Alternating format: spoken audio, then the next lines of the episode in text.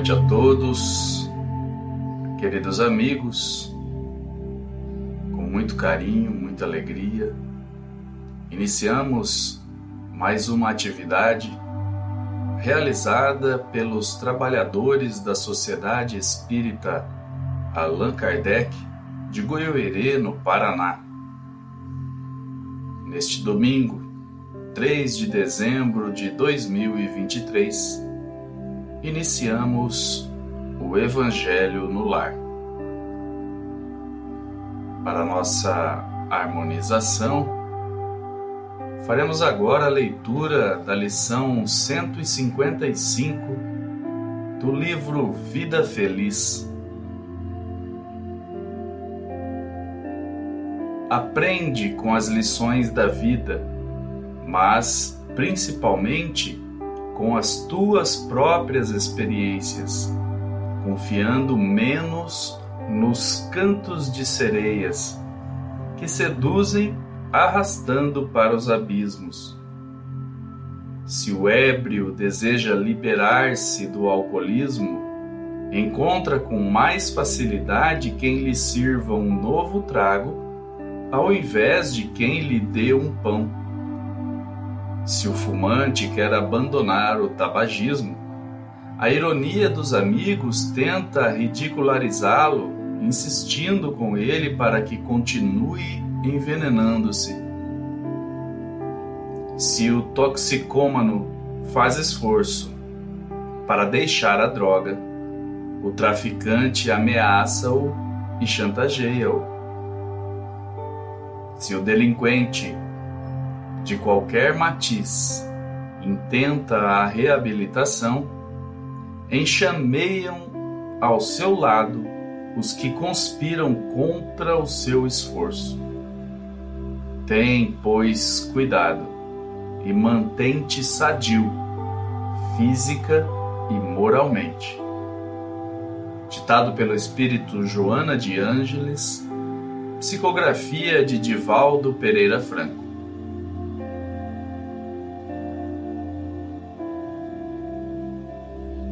Queridos amigos, vamos orar.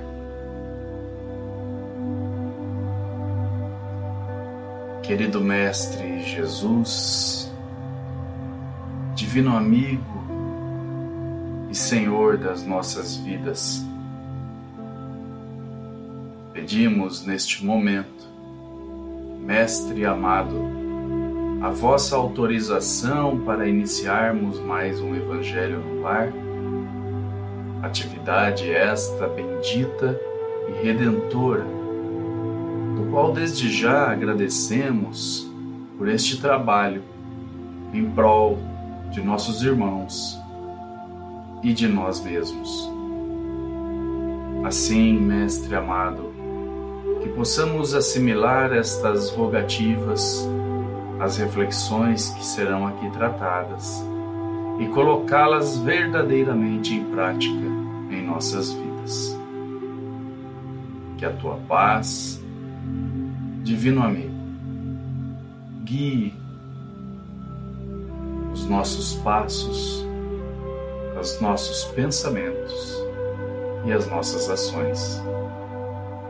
Seja conosco, Senhor, hoje e sempre que assim seja.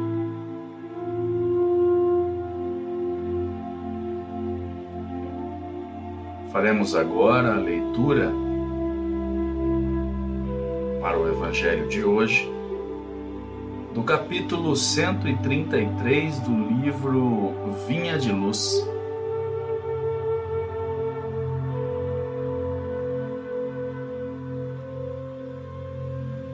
casa espiritual. Vós também, como pedras vivas, sois edificados casa espiritual. Primeira carta de Pedro, capítulo 2, versículo 5.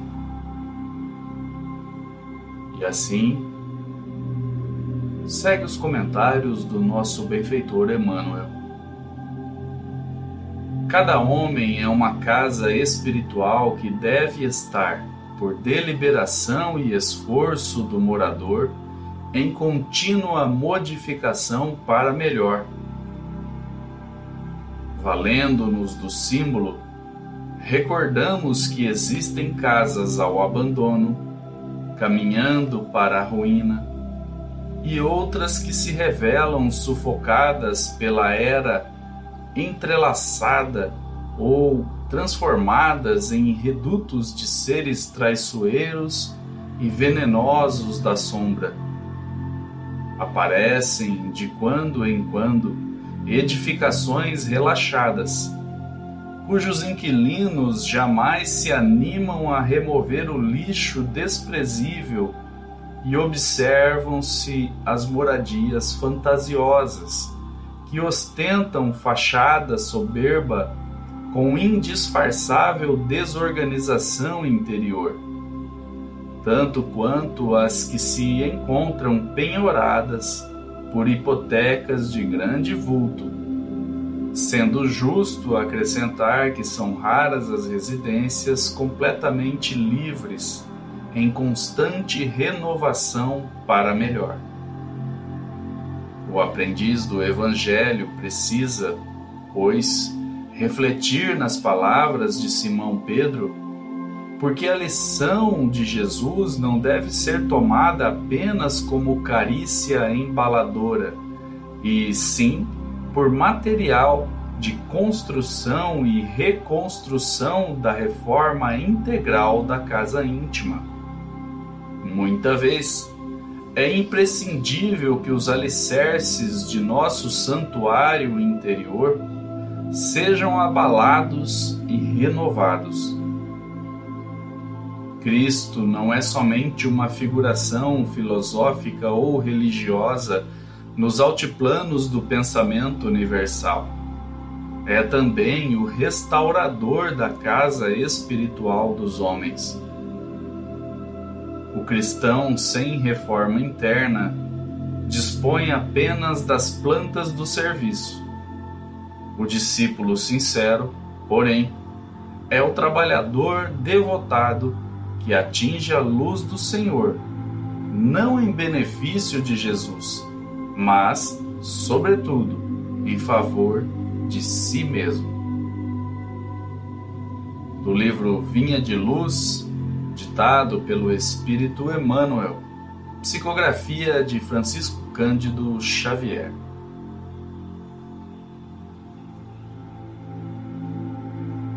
queridos amigos. Valiosas como sempre as reflexões de Emmanuel. Aqui podemos entender que toda nossa existência atual, mas também a cada existência no corpo físico, é um processo de contínua modificação para melhor. É como iniciarmos a reforma da nossa casa morando dentro dela. E essa reforma nunca termina.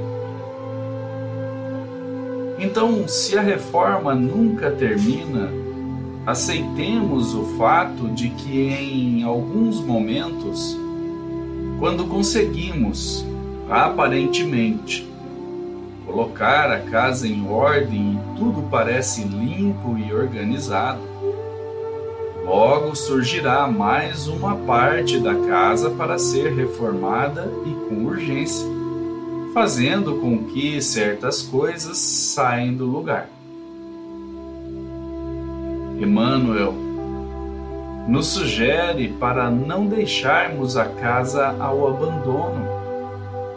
Toda reforma nos tira da zona de conforto e nos põe ao trabalho se deixarmos nossa casa abandonada, é mais provável que convidados indesejados adentrem a mesma.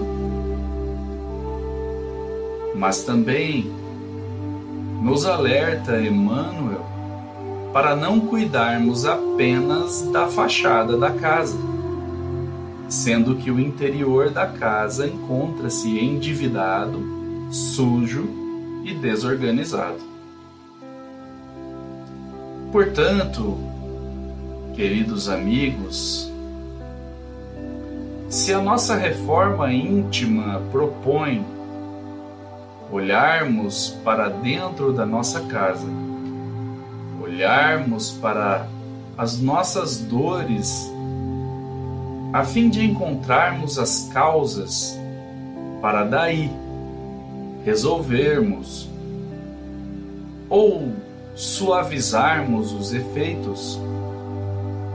Se todo esse processo, tal qual já podemos e conseguimos entender, trata-se de um processo contínuo e que só termina com a purificação total do espírito, não há mais o que adiarmos.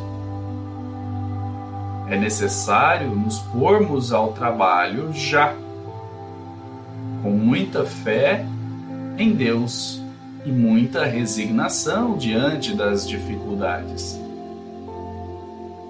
Mas estejamos confiantes de que o Mestre de obras está nos guiando nessa reforma, mas nós somos os executores. Vamos dar o nosso melhor em favor de nós mesmos nessa reforma íntima.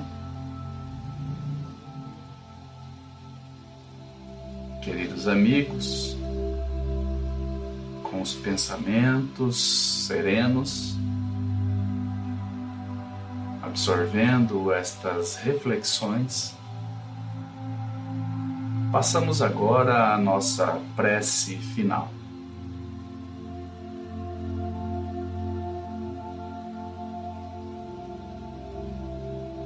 Querido Mestre Jesus, Tu que és o mestre de obras da nossa reforma íntima, guiando nossos passos, inspirando os nossos pensamentos, as nossas ações. Mestre querido, rogamos o vosso amparo através dos benfeitores espirituais, para que possamos sair apenas do projeto e executarmos a verdadeira obra das nossas vidas, a nossa reforma íntima, tal qual tu nos ensinaste. Que a tua paz, divino amigo, divino mestre, seja o guia neste trabalho contínuo da nossa reforma espiritual. Seja conosco, Mestre querido, hoje e todo o sempre. Que assim seja. Muita paz a todos, amigos queridos. Boa noite.